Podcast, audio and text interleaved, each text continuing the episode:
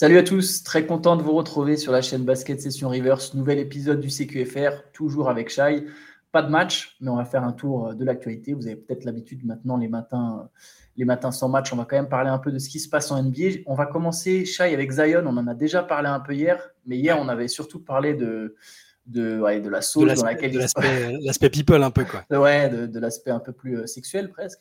Mais, euh, mais, là pour le coup, on va essayer de parler un peu de son avenir au Pélican parce que il y a, des infos qui, tournent un peu sur le regard que portent les Pélicans euh, sur Zion Williamson et notamment le fait qu'ils devraient envisager éventuellement des fois de le, transférer. Bah, en fait, c'est l'insider qui suit les Pelicans toute la saison, c'est Jake Madison, euh, qui tient le podcast euh, Lockdown Pelicans, bah, il en a un peu parlé. Ils, sont forcément revenus sur l'actualité, euh, sur l'actualité extra-sportive et ce que ça pouvait impliquer. Et en gros, il expliquait que, bah, d'après les conversations qu'il avait eues avec des, membres de la franchise ces derniers mois, et même depuis, même ça remonte même à avant, avant la prolongation de son contrat, hein, parce que c'était pas si certain que ça entre le fait qu'il avait du mal à revenir, plus le fait qu'il était un peu parfois bah, en dehors de l'équipe qui donnait pas forcément l'impression d'être hyper impliqué, euh, il y avait, c'était pas encore, euh, euh, c'était pas très sûr autour de lui la situation. Et il explique que bah, ça fait des semaines et des mois que bah, pas mal de membres de la franchise dans le front office sont, sont un peu exaspérés, c'est le terme qu'il a utilisé par Zion. parce que bah, ils estiment que ouais qu'il n'est pas assez appliqué, que ce soit impliqué pendant l'intersaison quand il est blessé. ils aimeraient qu'il soit, qu'il montre plus un caractère de leader et au-delà même du comportement extrasportif, hein, sur l'hygiène de vie, tout ça, il n'est même pas rentré dans, ce, dans ces détails-là. Euh, et du coup, que euh, bah, il y a plusieurs euh, membres du front office qui, ont déjà songé à des scénarios de trade, que ce soit avant, maintenant ou, ou là pour les, les, les prochaines semaines et même avant le début de la saison. Donc il n'y a pas de a pas de package comme ça qui a été évoqué, mais c'est juste que le simple fait qu'un mec qui vient de signer un contrat comme ça, qui est censé être une star et un visage de la ligue, euh, puisse être sur le marché, ça, bah, comment dire, ça, permet d'imaginer des, scénarios. Quoi. Ah bah clair, ça c'est sûr. Moi, ce que ça m'inspire là quand même, le premier truc que ça m'inspire, c'est de me dire, tu vois, euh, je, ne pense pas qu'il y aura forcément un trade de Zion Williamson. Par contre, je me dis que c'est vraiment improbable que Zion Williamson il fasse tout, enfin, tu vois, qu'il reste longtemps à New Orleans. Euh, ce que je veux dire par là, c'est normalement quand tu draftes un joueur en première position, quand tu as un mec qui est amené à être ta superstar, l'idée c'est de te dire bah ça va il va rester vraiment longtemps, on va construire autour de lui pendant des années. Tu vois, je pense à, alors Yanis, il n'a pas été drafté en 1, mais à partir du moment où il mm. devient une superstar, tu vois, il y a cette espèce de truc, Lucas Doncic, euh, Damian Lillard, Stephen Curry. Bon, c'est pas des gars qui ont été draftés en première position, mais l'idée elle est là. Et j'ai l'impression, ou Anthony Edwards par exemple à Minnesota, on se dit que là, tu vois, pour l'instant, on se dit que Minnesota, Anthony Edwards, il va quand même rester a priori un paquet d'années. Mm.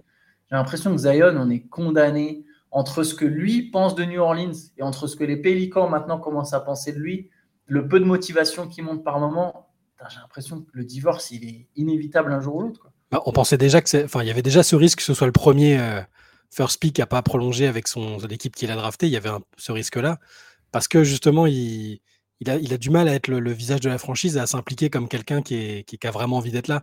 Je me souviens que JJ Reddick, qui l'a côtoyé pendant une saison, euh, l'avait un peu engueulé en live euh, en lui disant Mais regarde, t'es même pas là pour accueillir CJ McCollum, euh, t'es pas présent alors que l'équipe a besoin de toi, même si t'es blessé. Pour ça, je veux dire, des, ça peut être des erreurs de jeunesse, c'est pas facile, c'est peut-être pas dans sa personnalité d'agir de, comme ça. Mais moi, ce que je me dis surtout, c'est que là, il a une pression qu'il a presque jamais eu avant. Parce qu'avec ce qu'il a montré, tout le monde était un peu bienveillant. En plus, c'est un gars plutôt, plutôt sympa. Qui, qui on sait qu'il a traversé des moments difficiles. Je pense que tous les gens euh, sont, sont, derrière lui à la base. On a tous envie que ça marche bien, qu'il soit plus blessé, qu'on arrête de, parler de son poids et de choses comme ça. Là, c'est un peu différent parce qu'avec l'extra sportif et euh, ce qu'on ce qu'on commence à entendre, bah, il faut qu'il fasse une grosse saison et qu'il montre qu'il est viable sur la durée d'une saison entière. Et c'est primordial. Je, pense aussi que si, si ça marche pas bien tout de suite ou qu'il a du mal à revenir, ils vont, ils vont arrêter les frais et ils vont peut-être euh, chercher ailleurs. Dans, la même, dans le même podcast, Jack Madison explique que, alors c'est lié ou pas, hein, ça peut sembler lié, mais que les Pelicans euh, adorent Scoot Anderson, ils sont pas en mmh position de le drafter, hein, clairement. Euh, il va partir dans top 5 vraiment au, plus ah tard. Bah, hein. Voilà, mais c'est pour ça que je dis, on, ne sait jamais. Parfois, tu as, des mecs qui glissent, as des mecs qui glissent le jour de la draft, tu sais pas pourquoi. Mais bon, je le vois pas partir au-delà du top 5. et, pour, pour, grimper dans la draft, il faut forcément lâcher des, des assets et des, Et si, tu veux faire un move d'ampleur, bah, ça passe par, par, des gros joueurs qui bougent. Donc, que ce soit lié ou pas, il y a cette news-là qui est glissée en même temps. Je me dis aussi que ça peut quand même être. Euh, ça peut venir aussi de la direction, ce, bruit de, attention, on peut le trader, tu vois. Il va falloir qu'il se mmh. bouge, tu sais. C'est un, peu comme ça. Je dis pas que c'est vrai qu'ils ont vraiment envie de le trader, mais le simple fait qu'on te dise attention, on y réfléchit, Zion, il va voir ça, ou son camp, il va voir ça, il va dire bon, c'est le moment d'arrêter les frais et de, se mettre sérieusement au travail. En tout cas, ça, cette pression supplémentaire, ça peut peut-être nous permettre de voir de quoi Zion est fait. Tu vois, mmh. la saison prochaine, euh, voir quelle est sa réaction à toute cette pression, à, tout ce qui se trame autour de lui. Est-ce qu'il revient très fort ou est-ce qu'au contraire, ça l'éteint complètement? Euh, Ça, ça sera intéressant à suivre.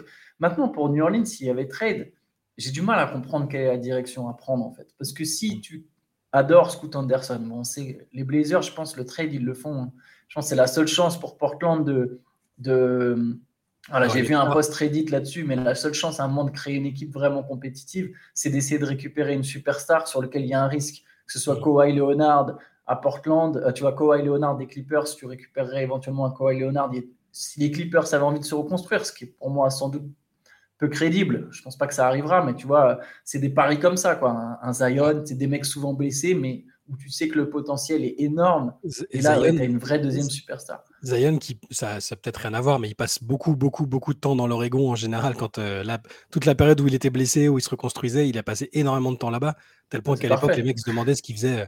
Donc, forcément, après, tu établis les liens. Peut-être parce qu'il avait quelqu'un à voir, mais, mais, mais, en mode enquêteur, tu te dis, ah tiens, il y a les, les connexions qui se font. Donc, c'est bah, il, faut, bien répéter qu'on est toujours dans de la spéculation là. C'est mais quand c'est un insider de l'équipe, un mec qui suit vraiment l'équipe au quotidien et qui te dit j'ai parlé avec des gens du front office, c'est pas un mec euh, comme ça à l'arrache sur Twitter qui va dire je pense que tu vois. Mmh. C'est qu'il a il a entendu des choses. Donc euh, euh, bon, moi moi moi j'aimerais juste qu'ils se remettent bien et que ça, se passe bien à New Orleans hein, parce que j'aime pas voir les mecs bah, déjà pas pouvoir jouer et puis on aime bien quand ils réussissent aussi dans la franchise qui les a draftés et dans la franchise qui a misé sur eux parce qu'ils ont quand même misé pas mal d'argent même s'il y a des il y a des, clauses dans le contrat sur, euh, sur son poids, je crois, notamment, et sur le nombre de matchs qu'il qui, va jouer. Donc, euh, bon, écoute, on verra bien. Il aurait bien besoin d'un leader comme Damien Lillard, n'empêche. Maintenant, ce qui, voilà, ce qui, m'étonne quand même, c'est que si les Pélicans s'intéressaient à un joueur comme Scoot Anderson, qu'est-ce que tu fais de Brandon Ingram, de CJ McCollum, de tous ces espèces de vétérans qui, arrivent, qui sont soit dans leur prime, soit qui arrivent dans leur prime, mm. pour lesquels tu as voulu monter une équipe compétitive. Si d'un coup tu te mets à prendre un mec qui est super jeune, est-ce que tu te dis, bon, on reste compétitif, mais avec notre star jeune, donc en fait on est condamné à jouer un peu euh, le milieu de tableau? Est-ce que tu te dis, tu reconstruis vraiment et du coup tu reconstruis, je sais pas, autour de Trey Murphy, Scoot Anderson, euh, Dyson Daniels, et dans ce cas-là, tu, te, tu te sépares aussi d'Ingram, tu vois, un été après, je sais pas, ça m'étonne un peu, j'ai du mal à comprendre j'ai l'impression que la seule manière dont New Orleans peut vraiment transférer Zion, c'est si en échange il récupère une autre star, mais c'est, je sais pas, c'est, ça me semble très spécial. J'ai l'impression que c'est trop compliqué à mettre en place en fait un transfert. Ouais, pour l'instant, pour l'instant, on est juste dans, à mon avis, dans la menace un peu, euh, dans la pression. Euh, bon, là maintenant, c'est le moment d'arrêter les conneries et de et, de, de, bosser. Je pense vraiment qu'on c'est là et que pour, l'instant, c'est juste euh, les rumeurs sont pas sont pas ultra fondé pour, pour l'instant. Mais c'est une situation à surveiller. C'est un joueur important de la ligue. Hein. Même s'il n'a pas joué beaucoup de saisons, on a vu ce qu'il était capable de faire quand il était apte. Euh, s'il va, va à Portland et qu'il est apte à jouer, euh, c'est énormissime. À Portland ou ailleurs d'ailleurs, n'importe quelle équipe. Et même juste New Orleans. s'il est, est apte à jouer, New Orleans, c'est tout de suite une équipe. Euh, enfin, on se rappelle des podcasts qu'on a fait en début de saison. Euh, moi, je les mettais quasiment comme des outsiders à, l'ouest pour aller en finale. Enfin, les choses vont très vite, mais avec un Zion apte, ça change totalement la donne. Non, ça c'est clair, c'est clair. Mais bon, hein, on verra, ce que ça donne, mais en tout cas, voilà, il risque d'y avoir beaucoup de rumeurs autour de Zion. Sachez que nous, on pense que ce sera essentiellement pour l'instant de la spéculation et pas forcément du concret concret. Par contre, il y a un autre joueur dont le nom circule dans les rumeurs de transfert, et là, il y a peut-être un move qui est plus euh, crédible, c'est DeAndre Ayton. Shai est là. Alors, il y a plusieurs joueurs qui en ont, enfin plusieurs joueurs, pardon, plusieurs journalistes et consultants qui en ont parlé. Le dernier en date, c'est Richard Jefferson, ancien joueur, très attaché à l'Arizona. Il a notamment été à la fac. Et Richard Jefferson, pour lui, c'est clair et net. Les Suns, ils vont transférer des André Ayton. Euh, qu'est-ce que tu en penses? Qu'est-ce que ça t'inspire? Je trouve ça, c'est un peu curieux hein, avec les, tout ce qu'on a entendu autour de Chris Paul, tout ça, ce que Frank Vogel a dit euh, lors de sa conf de presse d'intronisation. il a donné l'impression de vouloir compter sur lui, de dire que c'était un énorme potentiel, qui, qui pensait pouvoir bien travailler avec lui, tout ça. ça voudrait dire une reconstruction où tu as à la fois Papol et, et, et Ayton. Ça, ça ferait un peu beaucoup, je trouve. Je, Faire de titulaire.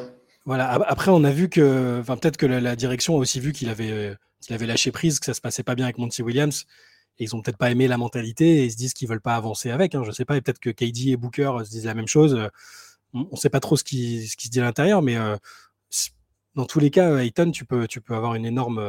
je pense que tu vas avoir une belle contrepartie en tout cas. Euh, faut, faire attention parce que ça reste un, joueur jeune qui, est capable d'avoir un bel impact. Euh, faut pas prendre ça à la légère. Il a été en finale avec eux, euh, c'est pas pas anodin. Pas. Non, tu, peux, pas, le brader. Il y a un scénario où il, où il, revient suffisamment bien pour être euh, le pivot titulaire d'un contender. voilà, faut, faut faire attention. C'est ça que je veux dire. Moi, je pense que Ayton, il peut vraiment être un pilier d'un potentiel parcours vers le titre pour Phoenix. Par contre, j'ai l'impression que lui, il n'en a plus envie. Et, et, que, et que le, le, risque pour Phoenix, c'est de se dire ok, peut-être que ça va passer. Parce qu'en fait, tu, tu, c'est un vrai investissement. Si tu gardes Dayton, c'est quand même 30 millions dans le cap. C'est potentiellement, certes, enfin, très probablement ne pas signer Fred Van Fleet si tu gardes Dayton parce que tu n'as pas la place. Mm. Euh, c'est donc tout un mix d'investissement. Et ça, si tu fais ça avec derrière, il est encore une fois euh, nonchalant, euh, soft, je vais même dire ça, soft sur certaines rencontres parce qu'au final, pas parce qu'il l'est de nature, mais parce qu'il n'a pas envie. Si tu fais ça, je pense que Booker et Kevin Durant, bon, déjà, ils l'attachent euh, sur une chaise dans le vestiaire. après, à mon avis, c'est plutôt lui qui va les attacher vu son gabarit, mais bon, tu as, compris l'idée. Je, pense vraiment que ça, ça passerait mal. Je pense que Booker et Kevin Durant, euh, ils ont été agacés, frustrés, et ça s'est senti du comportement Dayton. Donc, en fait, je pense que c'est pas tant son niveau de jeu le problème. Euh, c'est plutôt l'attitude. Et si tu te dis que lui, moi, je pense qu'il va bien rebondir, Ayton, mais sans doute ailleurs, en fait. J'ai l'impression que c'est quand il y aura son transfert qu'on va vraiment revoir le vrai Ayton conquérant. Mais ce qui est fou, c'est quand même, c'est que tu te dis, donc, il avait des raisons d'être un peu agacé quand euh, euh, bah, ça venait, la directive venait de serveur. Tout le monde a dit que c'est parce qu'il voulait faire des économies, qu'il voulait pas le prolonger. Donc, il avait, il avait des raisons d'avoir des griefs contre le proprio de l'époque. Ça a changé de proprio il a pas, visiblement, il est toujours mécontent. Il était en embrouille avec Monty Williams, clairement, ça passait pas. Euh, Monty Williams et lui, euh, bon, c'était compliqué. Ça change de coach. S'il a encore, s'il encore pas bien, qu'il a encore envie de partir, alors qu'il, il connaît le coin, il a fait sa fac là-bas aussi. Enfin, ah, mais ça montrerait le potentiel du mec qui serait têtu, quoi. Ça peut être un mec têtu. Euh, je pense que, enfin, je sais pas. Après, on n'est pas dans l'intimité du vestiaire, mais pareil, j'ai l'impression que Booker et Durant en avaient marre. Est-ce que lui, il est capable de passer au-dessus de ça, tu vois certains, en playoff, le, le, langage corporel d'Ayton est catastrophique par moment. Mm. Pas toujours, hein, pas toujours, mais par moment. Et il y a, y, y a, des scènes sur le banc où les mecs lui parlent, ils se barrent. Alors ça arrive, hein, encore une fois, c'est des choses qui arrivent, mais mm. voilà, ça fait un, tout un, tout un, ouais, toute une série d'événements où tu te dis bon, est-ce qu'il a, vraiment envie d'être là, ouais. Voilà, exactement. Tu vois, c'est c'est ça, il, bah, il, avait signé, il avait signé le contrat avec euh, Indiana, on est d'accord Indiana, hein bien sûr. La promesse de contrat. Je pense qu'il a envie d'être. Euh, il a clairement. Tu sais, quand tu es numéro 1 de draft, euh, tu t'attends presque à être le, pas le sauveur de la franchise, mais être vraiment mis, en avant. Là, c'est une situation particulière. Tu es numéro 1 de draft, mais tu as Kevin Durant, Devin Booker, Chris Paul. tu es relégué très loin. En, de luxe, en termes de médiatisation, de, de je sais pas, d'opportunités business, toutes ces choses-là, de, voilà, de, juste sur le terrain sportivement.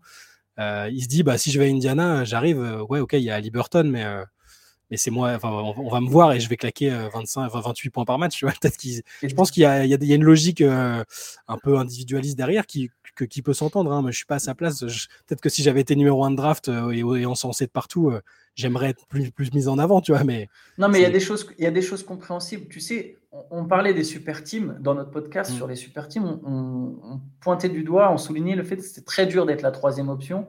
Mm. Tu sais, il faut une certaine maturité. Quand tu es la troisième star, tu es le bouc émissaire en fait. C'est-à-dire mm. que tu n'as pas vraiment le traitement de la star au niveau du nombre de ballons, mais en même temps, tu as plein de responsabilités et c'est souvent sur toi que ça tombe quand ça marche pas bien.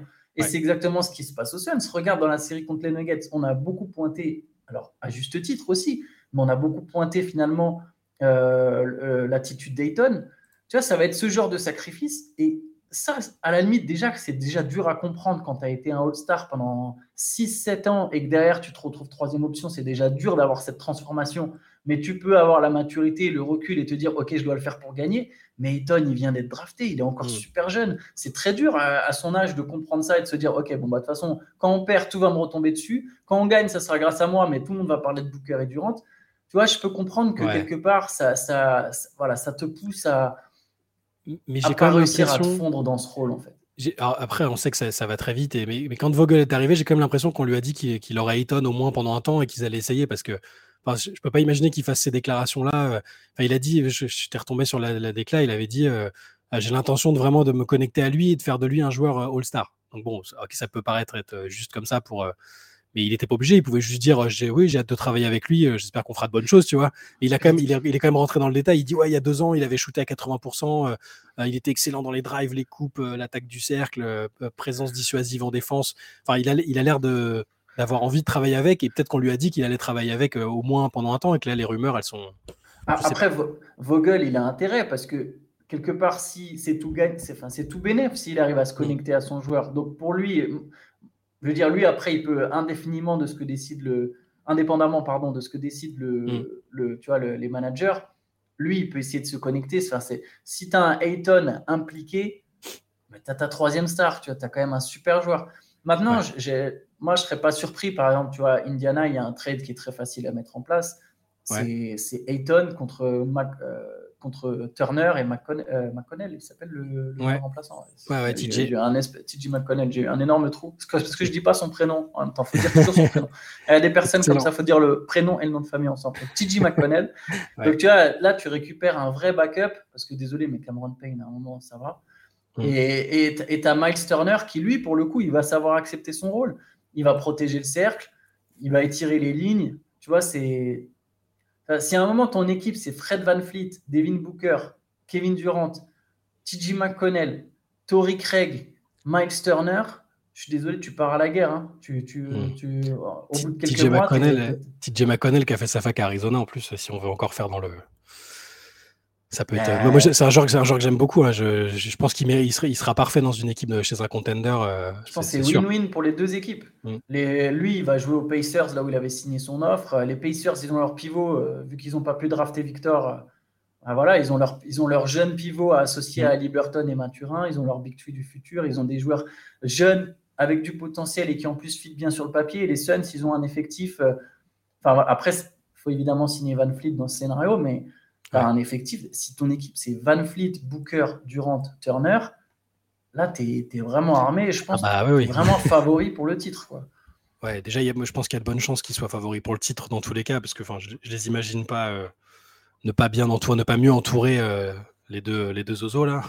Mais euh, là, juste, juste l'expérience collective acquise, plus des renforcements autour, je, je, pense quand même que James Jones va bien travailler c'est ça, ça, va être un favori euh, évident. Ah, en tout cas, il a montré pour l'instant. Enfin, j'avoue que quand il avait été nommé, j'avais été extrêmement surpris quand même parce que tu te dis, euh, on voyait surtout le joueur euh, qui était un peu dans les traces de LeBron qui suivait pour aller prendre les bagues avec lui, un bon shooter et tout, mais tu te dis pas. En plus, la transition s'est faite extrêmement vite. Il a fait retraite et GM ou assistant GM, je sais plus, mais il a pris très vite les devants. Donc oui, oui, il, a une très bonne, il a une très bonne cote dans la ligue. Donc je pense qu'il va, il va bien bosser aussi cet été et, et mine de rien, elles ont quand même de la pression tout de suite parce que la fenêtre, elle n'est pas si énorme que ça. Euh, euh Ishbia, il a l'air ultra ambitieux, ça s'est vu. Le mec, il arrive deux jours après, il te fait Kevin Durant, euh, il change de coach. Euh, tu as, des rumeurs, tu as même des rumeurs pour Damien Lillard, James Harden. Enfin, tu sens que c'est des trucs qu'ils étudient vraiment, c'est pas juste du vent. Ils ont, il a vraiment envie de faire une super team et, et ils s'en foutent de ce qu'on va en penser. Quoi. Non, c'est clair. En tout cas, bon, on va suivre ça. C'est sûr que Phoenix sera, sera l'une des places fortes de la free agency, enfin du marché. Ça, va animer le marché du côté des Suns. Euh, dernière petite info, on peut passer un peu sur, euh, sur le match, sur le match de ce soir, parce qu'il y a quand même le game 4 entre les Nuggets et le Heat. Il n'y aura toujours pas de Tyler Hero pour Miami. Euh, il n'est pas encore remis. Et j'ai l'impression que son absence, elle se fait quand même de plus en plus ressentir. Euh, dans le, dans le Game 3, c'est vraiment. Sur le dernier, elle s'est fait sentir, ouais. Mais bon, de toute façon, ils, je pense qu'ils étaient partis du principe qu'ils ne l'auraient pas. Donc, euh, et, je sais, ça aurait apporté des choses en plus, mais c'est dur de se dire qu'il aurait complètement euh, révolutionné le. Et oui, oui, évidemment, de toute façon, quand, chaque corps disponible, chaque talent, c'est quoi C'est leur deuxième meilleur scoreur en saison régulière? Troisième, mais à 0,3 points, ouais, à 3 dixièmes. Je pensais aussi que c'était le deuxième, j'ai regardé ce matin, mais, ouais, mais lui et Bam étaient tous les deux à 20 points. Quoi mais après, est-ce que si lui est là, tu as les mêmes qui, qui, sortent, qui, arrivent à se révéler C'est toujours. Euh, c'est toujours compliqué de, savoir. Dans tous les cas, je pense qu'ils auraient aimé pouvoir disposer de lui et c'est dommage que peut-être qu'on le reverra sur la fin. il disait qu'il avait encore des douleurs, des douleurs au poignet. Enfin, j'ai peur que ce soit juste. J'ai peur que ce soit juste. On verra. Ça, c'était pour combien de matchs, en combien de matchs cette, finale, cette série va. Mais bon, je ne je, suis pas sûr. À part s'il y a 2-2 et qu'il y a un Game 5, et encore, je ne suis même pas sûr, le Game 5, il est dans la nuit de lundi à mardi. Est-ce que Tyler Hero il sera remis? J'ai l'impression qu'ils ne sont pas encore à l'étape. C'est pas comme si c'était tout proche, tout proche. Après, bon, des fois, il y, a, y, a, du flou, il y a du bluff. Mais bon. En tout cas, ouais, je pense que Miami va devoir composer son Tyler Hero. De toute façon, le hit a déjà montré. Euh, euh, qu'il était capable de battre les Nuggets Bien sûr, sans Tyler Hero. Donc, nous, on va évidemment regarder le match cette nuit, mais on ne sera pas là demain sur YouTube. Par contre, euh, sur Basket Session, il y aura, il y aura des papiers, il y aura le CQFR papier, il y aura des news, il y aura des analyses. Donc, n'hésitez pas à aller voir ça. Et lundi, on se fera un débrief du Game 4 et de ce qui s'est passé pendant le week-end, l'éventuelle actualité du week-end. On fera le CQFR du week-end. Il y aura aussi un podcast. Et voilà, on se rend... en attendant, on vous souhaite une bonne journée et à bientôt. Ciao à tous.